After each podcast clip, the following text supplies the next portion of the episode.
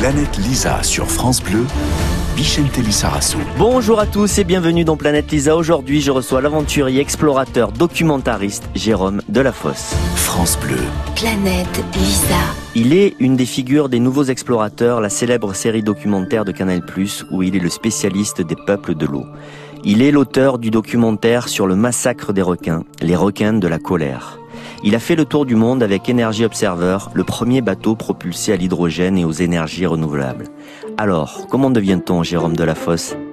Salut Jérôme Salut Ça fait rêver quand on voit ce petit parcours d'aventurier, de documentariste, euh, ton tour du monde aussi avec Energy Observer. Euh, cette passion pour l'aventure, pour la nature, pour le documentaire, elle a démarré à quel âge? À l'enfance. Vraiment, j'ai euh, quand tu dis comment devient-on euh, Jérôme de la Fosse, je dirais en renonçant pas à ses rêves d'enfant. Moi, je suis né à Saint-Malo, euh, au pied des remparts, au bord de la mer. J'ai été bercé toute mon enfance par ces histoires de, de corsaires, d'explorateurs, parce qu'il y a beaucoup d'explorateurs qui sont partis de Saint-Malo, et j'ai eu envie moi-même d'explorer le monde, mais on va dire d'une autre manière, parce que ceux-là exploraient pour conquérir des territoires, s'approprier des richesses. Moi, j'ai eu envie de découvrir le monde très tôt, et on va dire que la bascule, ça a été... Euh, ma mère m'a emmené à l'âge de 10 ans voir la baleine qui chante de Cousteau à l'Institut océanographique à Paris. Et ce jour-là, je crois que je suis tombé dans la marmite et j'ai jamais euh, dévié de cette trajectoire. Je me suis dit, je veux faire ça comme métier et, euh, et j'ai tout fait pour euh, pouvoir le faire, le mettre en œuvre. Alors faire ça comme métier aventurier ou faire ça comme métier faire des films documentaires, donc apprendre à filmer ou apprendre à photographier? Tu as commencé par quoi? La photo d'abord, je crois? Oui, j'ai été photographe, j'étais grand reporter pendant une douzaine d'années. J'ai eu la chance très jeune de d'être sur des fouilles archéologiques. Alors c'était très différent de la nature, mais c'était euh, vraiment mes premières expériences d'exploration incroyable. Moi, j'ai travaillé à la grotte Cosquer à Marseille, euh, qui vient euh, là, quoi il y a le facsimilé qui vient d'être révélé au grand public euh, à Marseille là et c'est 2000 euh, mètres carrés d'une grotte préhistorique engloutie. Et moi je suis très heureux de voir que ce projet a vu le jour. Et puis après je suis parti sur les fouilles du palais englouti de Cléopâtre à Alexandrie en Égypte. J'avais 26 ans. On est tombé sur euh, des statues des sphinx des des palais quoi exactement euh, ce qui correspondait aux écrits de Strabon à l'époque, euh, c'est-à-dire euh, l'île d'Antirodos où vivait Cléopâtre, la, péninsule où vivait euh, Marc-Antoine. Donc voilà, quand tu te retrouves à 26 ans au cœur de la légende. Voilà, tu te dis euh, voilà que tu peux plus faire autre chose que continuer à explorer le monde. Et puis euh, moi, ce qui m'intéressait. Ça, c'est ton côté pirate alors, parce que tu étais passionné par les pirates. Là, c'est un côté pirate d'aller chercher les trésors. Ouais, mais on était non, c'était de l'archéologie. Là, on était très très sérieux. Non, non. Mais par contre, on touchait du doigt une légende. C'était fou. Hein. Moi, j'ai des souvenirs de plongée où on découvrait des sphinx euh, qui sortaient de la vase comme ça, mais comme dans un sarcophage de et, qui avait pas vu la lumière depuis depuis 2000 ans. Et voilà, donc après ça, j'ai eu qu'une envie, c'est de continuer à explorer les océans parce que mon premier amour, c'est évidemment la mer et l'exploration des océans et des animaux. Et scaphandrier? T'es devenu scaphandrier professionnel à partir de quel âge? Euh, Très tôt. J'étais, je crois, le plus jeune scaphandrier de France parce que j'ai arrêté vraiment très très vite les études. Moi, j'ai euh, bac moins six mois en général, c'est ce que ce que je dis quand on me demande. Et euh, je suis parti faire de la plongée et pour travailler, euh, on était obligé de devenir scaphandrier professionnel. Donc voilà, j'ai passé tous mes diplômes et je suis parti pour la grande aventure. France Bleu. Planète Lisa. Euh, quand est-ce que tu as fait le, la transition entre faire des photos dans le cadre de ces fouilles et ensuite avoir envie de faire des documentaires, de réaliser euh, des documentaires comme tu peux le faire aujourd'hui? Il y a eu, je pense, deux facteurs. Euh, le premier, c'est que c'est un métier qui est devenu très dur, la photographie. Euh, aujourd'hui, il y a eu un âge d'or du reportage, du grand reportage magazine, qui est devenu aujourd'hui très très difficile. Et puis je pense que tout d'un coup, il y a l'image fixe et magnifique, mais c'est vrai qu'il y a un moment quand on se retrouve au milieu de requins, des baleines, et puis quand on rencontre des hommes à l'autre bout du monde, on a envie aussi de raconter ces histoires autrement. Moi, je pense que ce que je suis avant tout, j'aime l'exploration plus que tout, mais je suis aussi, euh, je pense, j'aime raconter des histoires. Et, euh, et c'est en ça que que le, documentaire devenait euh, assez incontournable pour pouvoir raconter les choses autrement. Et puis c'est un travail en équipe, et puis voilà, c'est plus de temps sur le terrain. C'est à ce moment-là qu'il y a eu la rencontre avec Canal Plus et le projet Les Nouveaux Explorateurs, justement. Voilà, c'est ça. 2000, 2006, euh, euh, on a commencé à... Ouais, Canal m'a appelé euh, pour incarné cette émission qui était toute nouvelle à l'époque. Moi, je suis vraiment, on va dire, je suis canal historique de, des nouveaux explorateurs. Et oui, on m'a proposé, on m'a dit, est-ce que tu veux partir à la rencontre des peuples de l'eau autour de la planète. C'était vraiment mon rêve et j'ai euh, évidemment immédiatement embarqué dans l'aventure et j'ai tourné depuis plus de 40 euh, documentaires, vraiment dans tous les pays du monde. Voilà, je suis allé euh, au Groenland avec les chasseurs, je suis parti au Japon avec les plongeuses Ama, j'ai remonté parce que l'eau, c'est aussi les grands fleuves. Donc j'ai remonté tout le fleuve Congo hein, sur 2000 km de Kinshasa jusqu'à Kisangani. Euh, voilà, une aventure absolument hallucinante. Et puis euh, voilà, plein plein d'autres destinations. On a plongé avec des calamars géants au Pérou. Mais ce qui est génial, c'est que c'est vraiment des voyages qu'on fait à deux. C'est des tout petits tournages. On, part avec un, un, chef opérateur. Moi, je travaille avec Jacques Ballard, qui est un, un chef opérateur incroyable. Euh, et on et on vit des aventures complètement folles tous les deux et qu'on essaie vraiment de partager avec le public, mais simple, sans se prendre la tête et euh, voilà, en prenant les gens par la main et partageant euh, notre voyage. C'était ça le concept des nouveaux explorateurs, c'est-à-dire vraiment vous êtes en configuration minimum parce qu'on peut avoir euh, deux trois euh, caméramans, un preneur de son. Vous étiez simplement deux. Donc vous gériez l'image, le son et et toi, tu et l'aventure de l'aventure. ah oui, vraiment, c'était. Et puis c'est c'est c'est une vraie aventure. À chaque fois, on part pour des voyages complètement fous. Là, moi, encore cet été, je suis parti au fin fond de l'Amazonie. J'ai fait un film sur le cycle de l'eau. On est parti de l'Amazonie euh, à la frontière de la, du du, de la, du Pérou et de la et Toujours du Brésil. pour les nouveaux explorateurs. Toujours pour Parce les que vous avez relancé, ça s'était arrêté, et là vous l'avez relancé. Hein. Tout à fait. C'est une émission ouais, qui s'est arrêtée en 2014-2015, et puis euh, cette année, Christine Coquelin, qui dirige les documentaires de, du groupe Canal Plus a souhaité donc relancer cette collection. Et ce qui est intéressant, c'est qu'aujourd'hui, on on a une approche un petit peu différente, beaucoup plus ancrée euh, sur les questions euh, de climat. Et euh, moi, en l'occurrence, j'ai voulu repartir à l'encontre des peuples de l'eau, mais pour justement comprendre comment ces gens vivent au plus proche de la nature en la respectant. Alors, c'est pas pour apprendre à vivre comme eux, mais c'est pour, on va dire, s'inspirer quelque part de leur philosophie. Je pense que c'est ce qui nous manque le plus aujourd'hui. Planète Lisa sur France Bleu. Et dans ce cadre-là, justement, et je l'ai vu il y a pas très longtemps, et j'étais appelé pour ça, euh, tu as fait un documentaire au Canada. Oui. Et notamment, tu as été à la rencontre d'un couple qui vit euh, au fin fond de la forêt au, Canada, qui vit sur une espèce de, de radeau aménagé complètement hallucinant, euh, hyper isolé. Il y a des ours euh, autour. ils ont planté tout un tas de, de fruits et de légumes sur leur radeau. Enfin, raconte-nous cette, cette histoire et cette rencontre complètement folle. Oui, c'est les Kings. Euh, ils sont, euh, ils ont créé il y a, je sais pas, plus de 35 ans maintenant, Freedom Cove, qui est euh, tu l'as dit, un, une maison radeau flottante dans une toute petite baie au cœur de la forêt pluviale de l'île de Vancouver. Euh, lui est sculpteur, elle est, elle était danseuse et voilà, ils ont envie de voilà de, de, de, vivre au cœur de la nature. Et il a récupéré lui tous euh, les on va dire euh, des anciennes parties de fermes de saumon euh, qui par ailleurs dévastent la région en termes environnemental. Et ils ont donc commencé à construire un comme un petit village sur l'eau à partir de ces, ces morceaux de fermes de saumon. Et puis alors c'est un travail de 35 ans, hein, mais c'est vrai quand on arrive là-bas, c'est incroyable de voir à quel point ils sont euh, autonomes. Euh, ils pêchent pour se nourrir. Euh, Catherine, donc ça, la femme du couple, elle a créé un jardin de permaculture extraordinaire, extraordinaire, avec mais tout ce dont on peut rêver. Euh, et nous, en plus, on était à une époque, on n'était pas du tout au printemps, on était à l'automne, donc c'était la fin un petit peu de, de pas mal de, de, de, fruits et, légumes, mais c'était complètement fou et on, on, a vécu plusieurs jours euh, avec eux au rythme des marées, parce que évidemment euh, euh, cette cette maison monte et descend au rythme de la marée. Il y avait des ours qui venaient manger des crabes sur la plage. Pas très loin. Ah non, vraiment, c'était tout près quoi. mais l'ours, en fait, non, ce qui était génial, c'est qu'on sent qu'ils sont complètement euh, intégrés à cette nature environnante, puisque les ours ne nous regardaient même pas. Hein. C'était, euh, il y a des phoques aussi qui viennent nager, des loutres. Euh, sont cette, toute cette île de Vancouver, c'est un, je pense, une des, des natures les plus, euh, quoi, une des expressions de la nature les plus bouleversantes qu'on peut vivre, puisque il y a à la fois la mer, et la forêt. Et on se rend surtout compte euh, à quel point cette mer et cette forêt sont liées. C'est-à-dire que l'un ne peut pas survivre sans l'autre. Et ça, c'est, euh, je pense, la leçon que j'ai retenue de cet endroit. Et l'énergie, c'est avec le solaire, hein Panneaux solaires principalement Principalement panneaux solaires. Euh, et ils ont un petit groupe en cas de coup dur. Parce que l'hiver peut être long. Euh, il y a des énormes tempêtes. Nous, pendant ce tournage, on a, on a, on s'est pris deux, trois dépressions euh, très, très violentes. C'est un tournage très, assez difficile et on comprend que de temps en temps, ils aient besoin d'un peu de sécurité. Hélas, quand euh, il n'y a plus de, ni de vent, ni de, de soleil.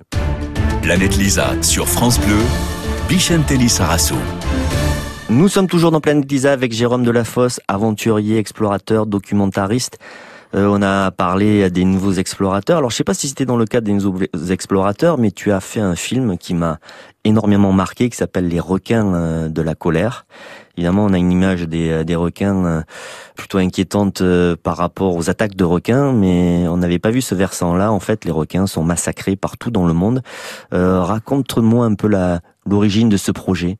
L'origine, moi, c'est que mes premiers reportages, je les ai faits avec les requins. Euh, ça a été mon premier reportage photo. Je suis parti euh, aux Bahamas, qui est vraiment un des paradis pour plonger avec les requins aujourd'hui euh, dans le monde. Et, et puis j'ai continué tout au long de ma vie à plonger avec des requins un petit peu partout. Et je me suis rendu compte à, l'échelle de ma vie, hein, c'est-à-dire un temps très court par rapport au temps des requins, puisque les, plus vieux requins aujourd'hui encore vivants certains comme les, Longimanus, euh, donc les requins océaniques à, pointe blanche, euh, sont dans les océans depuis 145 millions d'années. Voilà. Et moi, en 20 ans, on va dire de d'exploration, je me suis rendu compte euh, de la disparition des requins. Et j'ai voulu m'attaquer à ce problème. Alors, dans un cadre qui sortait complètement de celui des nouveaux explorateurs, c'était, mais je voulais pas non plus faire qu'un documentaire d'investigation. Donc c'était un, un, mélange entre justement une investigation pour comprendre aujourd'hui euh, euh, qui sont les requins et une autre en plongeant avec eux, en partageant, on va dire, euh, avec des spécialistes, des moments avec avec ces animaux qui sont des seigneurs hallucinants, qui sont, voilà, je pense parmi les plus belles créatures, les plus fascinantes qu'on puisse croiser dans les océans. Et et puis également une autre enquête euh, pour savoir justement aujourd'hui comment on les euh, on les tue.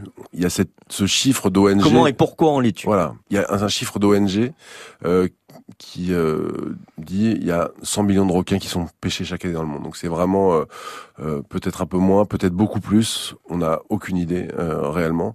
Mais ce qui est certain, c'est que ça arrive à grande échelle partout dans le monde. Et, et je voulais comprendre pourquoi on tue ces requins. Et donc il y a évidemment euh, un sujet très connu qui est euh, la soupe aux, ailerons de requin qui est consommée en Asie. Donc on prélève les ailerons, ils sont pêchés, on leur coupe euh, les ailerons et on les rejette vivants dans la mer. Voilà. Alors aujourd'hui, il y a de moins en moins de poissons dans la mer, donc parfois on a tendance aussi à les garder. Mais la réalité, c'est qu'on on pêche ces requins pour vendre des ailerons 20, 30 dollars le kilo, euh, alors que le, poisson vendu à la criée ne vaut qu'un euro le kilo. Donc c'est vraiment des requins qui sont pêchés pour leur aileron.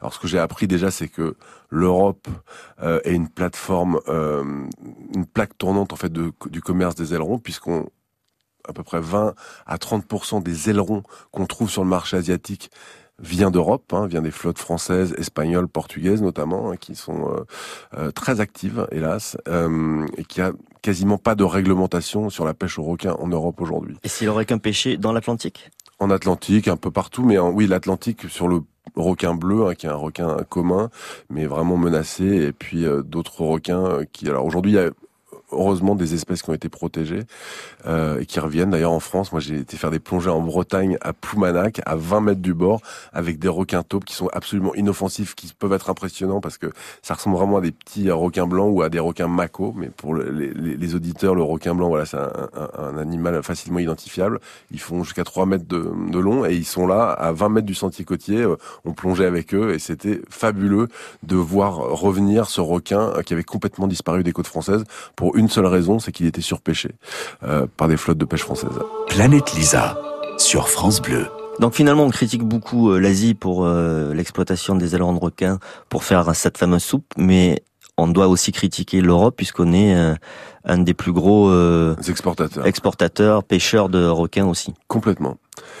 L'autre aspect, alors moi j'avais aussi envie de, de parler d'une réalité qui nous concerne tous, nous consommateurs on va dire occidentaux, puisqu'on mange pas de, soupe aux élans de requin traditionnellement, et je me suis intéressé euh, au commerce, à la pêche du thon.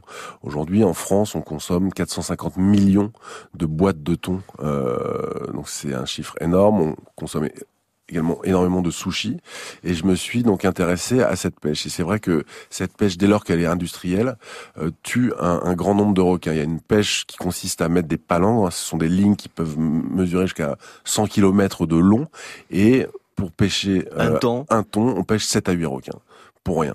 Et les requins sont souvent morts sur la ligne une fois qu'ils ont été pris parce qu'ils se noient quand ils sont pas en mouvement. Euh, il y a la pêche aussi filet. Il y a la pêche au filet. Qui pas sélectif. En fait, toutes les pêches qui sont non sélectives, sélectives c'est un massacre pour les requins aussi. Exactement. C'est un, mais c'est euh, c'est monstrueux.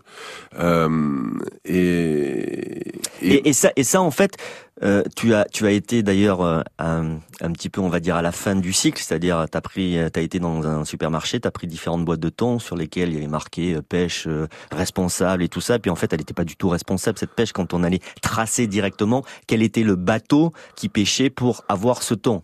Voilà, on a fait une enquête, on a été vraiment comme un consommateur lambda dans un supermarché, on a été acheter des boîtes de thon, et puis euh, on a effectivement remonté, il y a des informations sur les boîtes de thon, hein, c'est légal aujourd'hui, mais qui sont euh, pour un béotien impossible à identifier, à, comprendre, à décrypter. Nous, on est remonté euh, donc on a remonté la filière de ces boîtes de thon, et on s'est rendu compte qu'un vendeur de, de une, une, enseigne euh, européenne de, de, voilà parmi les, les, les plus consommées, euh, euh, notamment en France, acheter en fait son thon à une, une, entreprise chinoise qui était cotée à la bourse de Séoul et dont le produit d'appel était le requin, alors que ce, cette enseigne assurait à ses, aux consommateurs que aucun requin n'était pêché ou en tout cas très peu de requins étaient pêchés euh, euh, pour fabriquer le thon euh, qu'ils mettent en conserve. Donc ça, c'est ça a été vraiment un choc L'autre choc, c'était de me rendre compte que toutes ces espèces sont considérées comme des matières premières. C'est-à-dire que le thon, aujourd'hui, il y a un cours du thon comme celui euh, du blé, euh, du pétrole, du charbon, euh, et qu'on on fait même plus référence à de la biodiversité. voilà, c'est aujourd'hui, c'est une matière première à exploiter autant qu'on peut pour voilà gagner de l'argent. Et je pense qu'aujourd'hui, que ce soit pour les requins ou pour les thons, malheureusement, tant qu'on considérera les océans comme un puits euh, sans fin, euh, une ressource euh, voilà à, à ramasser pour s'enrichir. En fait, on ne sauvera jamais les océans. Jérôme, on va continuer à parler requin. Euh, la partie désagréable, c'est celle-ci, mais il y a la partie assez extraordinaire de la rencontre, et notamment dans ce cadre-là, t'es parti aux îles Cocos, euh, t'es parti aussi aux Bahamas avec des rencontres extraordinaires. Il y a les requins marteaux aux îles Cocos, mais on va en parler juste après avoir reçu Xavier Montferrand. France Bleu. Planète Lisa.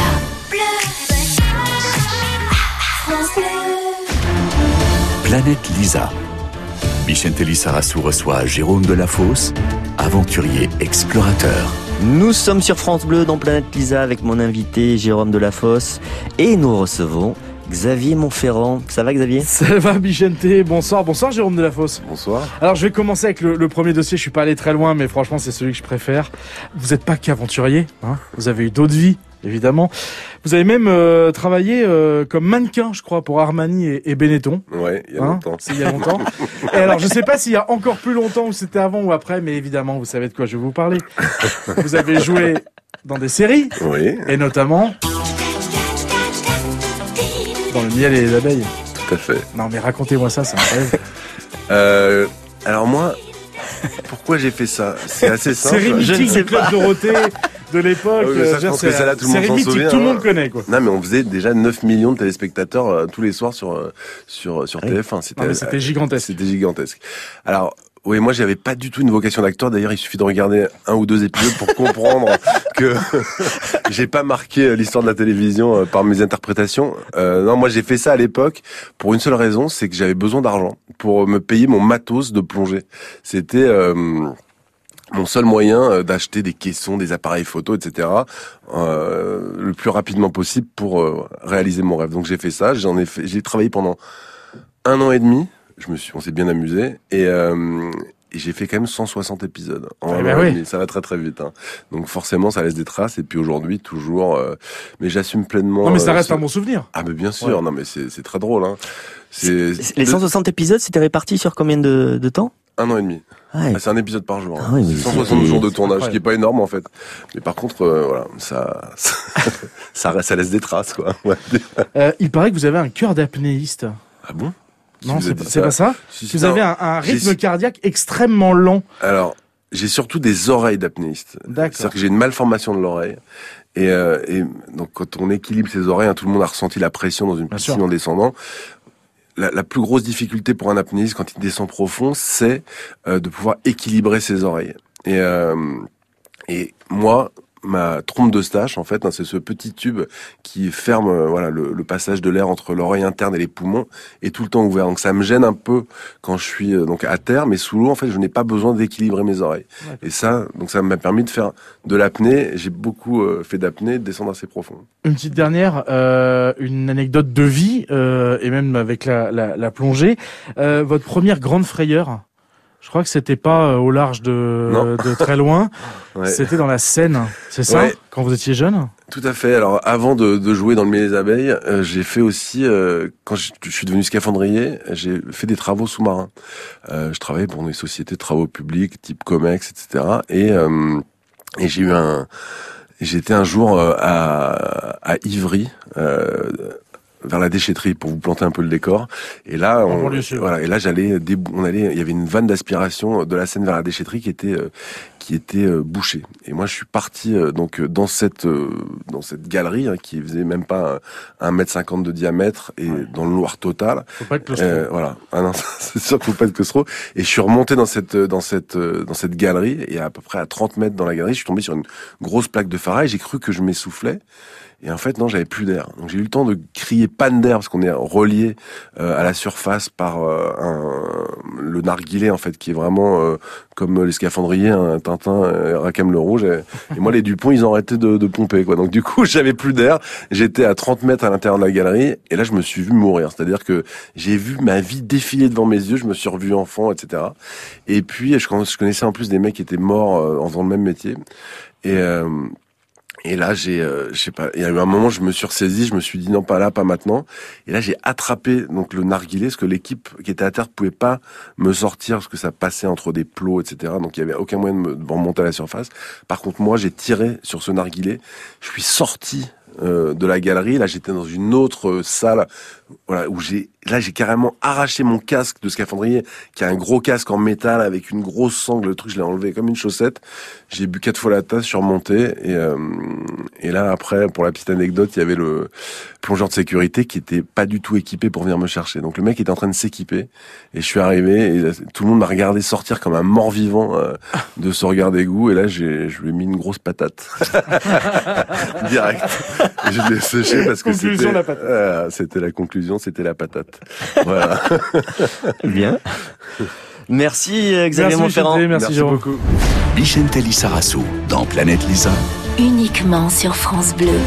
Nous sommes toujours dans Planète Lisa avec euh, Jérôme Delafosse, explorateur, documentariste.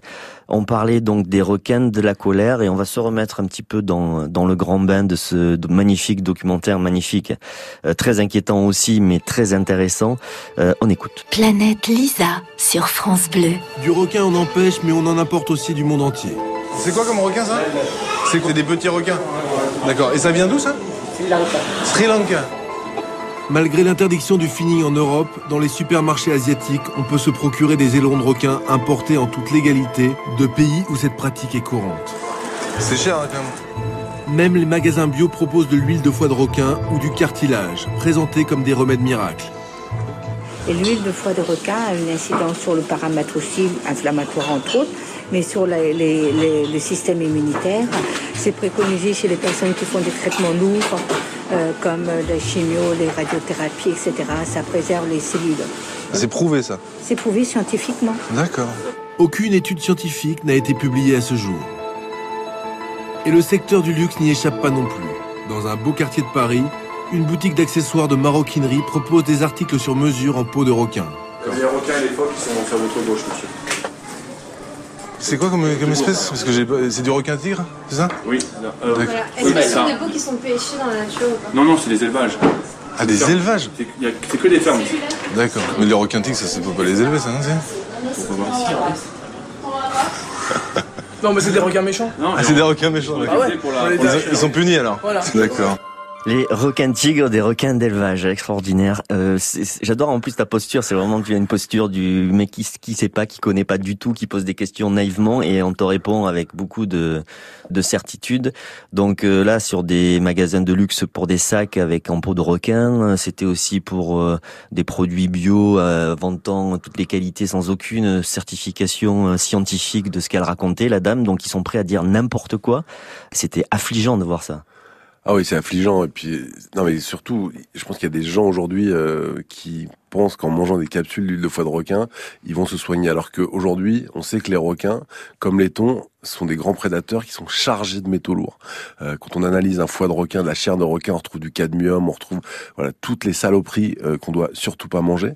Euh, donc d'abord, ces animaux sont eux euh, impactés par la pollution humaine, mais euh, un peu comme avec les microplastiques aujourd'hui, on retrouve, euh, voilà, en mangeant du poisson, on ingère des microplastiques. Voilà, donc ces requins, non seulement, voilà, ils sont menacés, mais en plus les manger nous met en danger euh, nous-mêmes. Donc c'est vraiment délirant. Qu'on puisse même vendre ça dans des boutiques euh, bio, hein, qui sont censées être là pour euh, préserver la planète. Et puis la justification, ils sont méchants, donc Ah bah ça euh, on peut c'était les là, tuer. c'était le pompon celle-là quand même. Voilà, c'est euh, et c'est très à l'image hein, de du rapport qu'on peut avoir avec le requin, c'est-à-dire qu'on a absolument aucune empathie. En tout cas, je parle d'une certaine génération, parce que c'est assez drôle aujourd'hui. On voit que les plus jeunes ne perçoivent pas du tout les requins de la même manière. Mais la génération, on va dire, qui a été biberonnée à, à Jaws, hein, les dents de la mer. Euh, a une image ultra négative qui reste malheureusement et euh, qui nous Ce- prive ce de toute film, empathie. Ce film reste quand même une des bases de cette sale réputation qu'on a donnée aux requins. Quoi. Avec, moi, je me rappelle de cette image. Et je crois que c'est la photo d'ailleurs de présentation où t'as le nageur en surface Ouais. et t'as le requin qui arrive par le bas. Ah, Euh, complètement, ouais. c'est vraiment. Alors, ce qui est vrai, hein, c'est comme ça que je chasse oui, les requins. mais d'ailleurs dans le, docu- dans le documentaire, quand t'es en plongée, tu discutes, euh, tu discutes, je crois, à ce moment-là, avec un gars qui s'est fait bouffer le mollet Ouais. euh, et qui protège maintenant les requins. Où tu dis, bah, quand euh, en effet le requin, euh, toi t'es euh, t'es en surface, euh, tu sais qu'il y a un requin en bas, t'es inquiet. Alors que quand tu es en plongée sous-marine et que t'es à son niveau, tu n'es pas du tout inquiet. Moi Pas aussi, qui ai fait de la plongée, qui ai rencontré les requins, on n'est pas du tout inquiet quand on est à leur niveau en fait. C'est ça qui est génial, c'est que le, le requin, tu as une image, euh, en tout cas la plupart des gens, d'un animal dangereux qui fait peur, et dès qu'on se retrouve la première fois dans l'eau avec eux, et je pense que c'est le cas pour tout le monde. Au début, on a un peu d'adrénaline parce qu'on se dit ah un requin, et puis on, se rend compte assez rapidement que le requin de toute façon il reste à distance. Euh, voilà, il a peur de nous autant qu'on peut le craindre, et il a, je pense, raison, euh, puisque voilà, nous on tue 100 millions de requins par an et qu'il y a 10 morts par an maximum euh, euh, dû euh, à des interactions, on va dire, euh, avec des requins. Donc c'est ridicule. Si aujourd'hui les requins voulaient vraiment manger des hommes, je pense que ça serait un carnage, quoi. Avec tous les gens qui se baignent sur les plages autour du monde, on est, je pense, les proies les plus faciles pour eux. Donc, ça serait, ça serait un carnage à l'échelle internationale. Donc, voilà. Non, ce qui est certain, c'est qu'on a été marqué durablement euh, par ce film, par cette histoire euh, qui est à la fois, un- ce film, c'est un chef-d'œuvre. Moi, je nie pas du tout ça en termes de cinéma, mais euh, l'impact qu'il a eu sur les populations de requins est catastrophique. Et, je pense qu'aujourd'hui, il faut impérativement arriver à changer le regard qu'on porte sur le requin. France Bleu, Planète Lisa. Euh, Les requins sont très importants dans toute la chaîne alimentaire, euh, puisqu'ils sont en haut de, de la chaîne. Évidemment que de dire que les massacrer, ça va complètement déséquilibrer cette chaîne alimentaire, mais après ton documentaire édifiant, euh, ça fait combien de temps maintenant? Ça fait plusieurs années Ouais. que tu as fait ce documentaire. Est-ce que vraiment les choses ont changé? Moi, j'ai le sentiment que les choses n'ont pas vraiment changé, que les requins sont encore massacrés. Qu'est-ce qu'il faut que l'on on arrive à faire véritablement pour changer tout ça? Ça, j'aimerais bien le savoir. Parce que l'information, on l'a eu en regardant ce documentaire, tu comprends qu'on est, on est stupide, euh, que c'est extrêmement dangereux de, de, de créer ce déséquilibre-là, que cet animal, il n'est pas euh, dangereux. Euh, c'est un peu ce que tu disais. C'est clair que quand tu fais ton jogging euh, dans la savane au milieu des lions, bah, tu peux faire Personne une le ferait, rencontre. Personne Voilà. ne le ferait et tu peux faire une rencontre. Mais malgré tout, même si tu plonges avec plein plein de requins, voilà, il n'y a pas de risque majeur. C'est accidentel. quand- Mais qu'est-ce qu'on pourrait faire aujourd'hui pour empêcher ce massacre? Bah, Je pense qu'il faut que, bon, d'une part, euh, continuer euh, à informer euh, à grande échelle, parce que malheureusement, les documentaires c'est c'est vu par une certaine partie de la population. Et après, il y a eu des gros documentaires, même comme Cispiracy sur Netflix. C'est intéressant parce que ça touche un, un, un très grand public. Euh, maintenant, je pense qu'il faut continuer à informer sur l'impact euh, de la disparition des requins sur euh, la santé des océans, c'est-à-dire euh, un impact euh, très important puisqu'il, comme tu viens de le dire, il régule les océans. Et si tu supprimes le prédateur qui est en haut de la chaîne alimentaire, tu déséquilibres toute cette chaîne euh, qui euh, finalement euh, risque de mener à terme à la disparition du plancton, euh, donc le phytoplancton qui produit, on va dire, les deux tiers de l'oxygène qu'on respire. Donc ça, c'est par exemple une des conséquences possibles de la disparition des requins. Donc il faut que les gens puissent comprendre ce que c'est euh, un océan sans requins.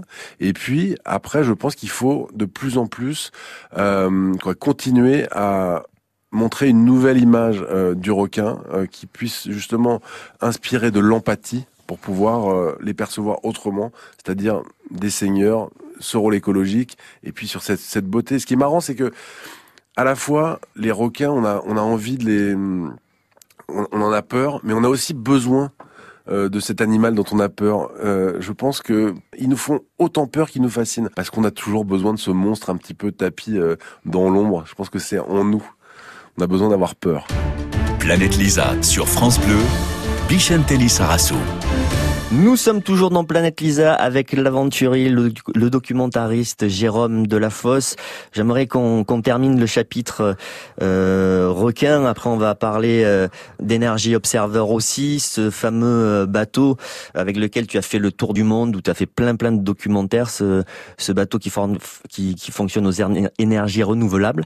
Mais pour terminer donc sur les requins, tu parlais de massacre des requins, mais à un moment donné, on te voit aussi plonger euh, aux îles Cocos. Euh, avec les requins marteaux. Bon là, c'est la partie euh, mise en valeur des requins, rencontre avec les requins, plein plein plein de requins marteaux. C'était un moment extraordinaire. Dans le documentaire, tu dis c'est probablement une, une de tes plus belles plongées. Ah oui, Coco, c'est vraiment l'île aux requins. D'ailleurs, quand tu arrives sur cette île, c'est Jurassic Park. Hein. C'est une espèce de, rocher euh, couvert de forêt primaire qui surgit. Il manque juste les, il manque juste les, euh, les dinosaures qui volent au-dessus, au-dessus de l'île. Et euh, et ensuite, euh, voilà, sous l'eau, il y a une quinzaine d'espèces de requins différentes, et euh, c'est vraiment, je pense, euh, un des endroits les plus intéressants parce que c'est le seul endroit du monde où tu peux observer les requins sans euh, les appâter. C'est-à-dire qu'aujourd'hui, 80% des films qu'on voit sur les requins, on met de la nourriture dans l'eau. Parce que sinon, les requins, ce qu'il faut comprendre, c'est qu'ils restent à distance. Euh, je sais, en Polynésie, on n'appâte pas les requins, euh, à Cocos non plus. Donc là, on voit vraiment des animaux vivre euh, dans leur euh, écosystème euh, et on, on on se retrouve à leur côté. Donc là, il y a des rassemblements de requins marteaux. Il y a des milliers de requins marteaux euh, qui viennent plusieurs fois dans leur vie sur cette île et c'est assez beau, c'est parce qu'ils viennent se faire nettoyer par des petits poissons, des barberfish, euh, qui leur nettoient la peau, qui leur nettoient les, euh, les mâchoires, les dents, euh, donc ils débarrassent de leurs parasites. Donc ça s'appelle des stations de nettoyage. Hein. Il y a un côté un peu, euh, voilà, Star Wars presque dans ce dans cette relation qu'ils ont de symbiose avec euh, avec des, des, poissons microscopiques et et ensuite, il y a aussi la nuit, on, on va découvrir les requins corail, des petits requins de récif qui chassent comme des loups euh, et qui se dirigent que avec les en vibrations. Meute, en meute, ah en ouais. équipe. Hein. Ah mais c'est incroyable. Un ouais. peu comme les requins gris d'ailleurs en Polynésie exactement, française. C'est exactement ça. Ils collaborent et on voit donc ces, ces, ces, ces requins qui vont suivre aux vibrations juste euh, les, euh, les poissons perroquets qui, voilà, qui sont leur, leur nourriture, leur proie, on va dire euh, favorite. et puis après, on tombe voilà sur plein d'autres requins, mais malheureusement on tombe aussi là-bas sur des braconniers qui viennent euh, pour pêcher ces requins. Et ça c'est euh, c'est c'est assez fou. Cette île elle est à, elle est à à 600 km de la terre de Punta Arenas au Costa Rica. Et on était avec les rangers sur l'île. Et euh, ils nous ont montré un hangar où ils ont récupéré des palangres illégales, donc ces lignes euh, à requins illégales, et ils en avaient récupéré plus de 600 km, c'est-à-dire ils pouvaient rejoindre la terre à Lille, euh, juste en déployant euh, les, lignes illégales qu'ils ont qu'ils ont remontées. Ça, c'est quand même euh, voilà, ça donne une image assez frappante en fait de, la réalité des requins aujourd'hui, même dans les paradis, les derniers paradis, on les on les pourchasse. Qu'est-ce qu'on pourrait dire aux gens justement par rapport aux requins? Ne consommez pas de requins, ne consommez pas de produits dérivés de requins, quoi qu'il arrive. Complètement. Je pense que déjà, voilà, le requin, euh, donc il faut absolument pas consommer de requin pour deux raisons. D'abord parce qu'ils sont menacés, puis en plus, voilà, c'est des chairs qui sont souvent pleines de, de métaux lourds, hein, comme je, je l'ai expliqué. Euh, tout comme le thon, voilà, il faut vraiment limiter euh, ces consommations-là au maximum. Manger les petits poissons, les anchois par exemple, Exactement, les anchois, les, sardines. voilà, les sardines, ça c'est très bon et euh, et ça met beaucoup moins de temps à se reproduire. Euh, et puis surtout, et puis ça n'a pas de vertu aphrodisiaque ça n'a pas de vertu. Euh. Zéro, ça n'existe pas. C'est comme la corne de rhinocéros, on vous a menti. Donc ça, et puis après, c'est surtout se renseigner. Euh, aujourd'hui, quand on mange des sushis et du thon, euh, il faut vraiment privilégier le thon de ligne. C'est marqué souvent sur dans, plein de supermarchés aujourd'hui, on trouve ce thon qui est pêché à la ligne. Ça, c'est une pêche qui est vraiment on va dire durable. J'aime pas ce mot durable sur la pêche parce que euh, ça, ça fonctionne pas bien tous les deux. Pêche et durable, mais on va dire c'est une pêche qui est beaucoup moins impactante euh, que n'importe quelle autre pêche, celle au filet par exemple. Donc quand vous voyez ton de ligne, c'est ça qu'il faut prendre impérativement. je pense que quand on achète ce thon là, on a, euh, on fait un geste, voilà pour les océans, on fait un geste pour les thons déjà, et puis pour les requins. Encore faut-il que les informations soient, soient bonnes, parce que c'est vrai que dans ton documentaire, on s'est aperçu que le discours, il est faux, il monte, et ensuite les informations ne sont pas bonnes aussi, donc euh, il faut être vigilant là-dessus et vérifier. Ouais, je pense qu'il faut, non, il faut être vigilant, mais en général, quand il y a marqué ton de ligne sur la boîte, c'est quand même du ton. Euh, je pense que c'est quand même. Euh, ouais, j'ai tendance, voilà, à croire que c'est vrai. Planète Lisa sur France Bleu. Parmi toutes tes aventures, il y en a énormément et c'est difficile de parler de tout. On pourrait faire euh, trois émissions avec toi. J'aimerais qu'on parle quand même de l'aventure Énergie Observer, donc ce fameux bateau qui fonctionne aux énergies renouvelables. Tu as fait le tour du monde avec ce bateau. Tu as fait plein de documentaires justement euh, pour parler de l'interaction entre l'homme et la nature, pour parler de problématiques environnementales. Euh, qu'est-ce que tu en retires de, de cette expérience fabuleuse? Ben, J'en retire que c'était un projet qui était au départ perçu comme une chimère et à plein de c'est un, projet qu'il a fallu financer. Donc un bateau qui fonctionne en autonomie complète hein, grâce aux énergies renouvelables. Il y a des gens qui nous ont fait confiance puis d'autres qui nous ont vraiment rayonné et, euh, et ce qui est ce qui est fou c'est de voir qu'on a vraiment réussi à faire naviguer un bateau juste en puisant notre énergie dans la nature. Et ça pour moi c'est euh, un de mes plus beaux accomplissements hein. c'était euh, un travail avec une équipe passionnée et on a réussi. On a fait le premier voyage vers le Spitzberg donc au départ de Saint-Pétersbourg plus de 6000 km pour atteindre l'Arctique, qui était un lieu pour nous symbolique, puisque c'est là que la, planète se réchauffe le, plus vite. Et donc on a tiré en effet un, grand documentaire de, cette aventure humaine et technologique. Et puis... Euh, donc ça, on va dire que c'est ma, plus grande fierté, c'est d'avoir pu explorer les océans après avoir navigué dans des sous-marins, des pirogues, toutes sortes d'embarcations, pouvoir euh, voilà explorer le monde à bord d'un navire euh, euh, qui n'a pas, ou en tout cas qui, nous permet de réduire sensiblement notre impact. Oui, ça c'est, je pense, c'est une de, de, mes plus grandes fiertés. Ton prochain projet, je crois que tu veux faire une fiction sur le requin. Raconte-nous en un petit peu plus. Alors oui, l'idée c'était, moi je cherche en effet tous les moyens de pouvoir euh, réhabiliter l'image du requin. Et je pense en effet que la fiction peut avoir euh, un rôle à jouer euh, très intéressant parce que ça permet de toucher un public beaucoup plus large qui s'intéresse pas forcément aux documentaires, qui s'intéresse pas forcément aux requins. Mais bon, bien évidemment, ça sera le premier film dans lequel les requins ne seront pas cantonnés à l'éternel mauvais rôle de mangeur d'hommes, mais seront vus comme des seigneurs de, de l'océan. Et donc, je, ce film est produit aujourd'hui par euh, Radar Film qui euh, qui a produit notamment tous les films de Nicolas Vanier, euh, Belle et Sébastien, Donne-moi des ailes, voilà, des, grandes aventures. Donc je suis très heureux de d'embarquer pour cette aventure qui va se tourner d'ailleurs en Polynésie au printemps prochain. Ah, mais j'ai hâte de voir ça. Tiens, peut-être que je viendrai faire un petit tour pour te voir là-bas. Ça me donnera une autre raison d'aller en Polynésie. Jérôme, je te remercie beaucoup d'avoir accepté mon invitation dans Planète. C'était magnifique de faire ton parcours et, et de parler de ta passion pour pour les océans et pour la nature. Merci beaucoup, au plaisir de se revoir. Ouais, sur l'eau. sur l'eau. Quant à nous, on se retrouve la semaine prochaine. Vous pouvez réécouter cette émission en podcast sur francebleu.fr. Allez, salut. Planète Lisa, chaque dimanche soir, uniquement sur France Bleu.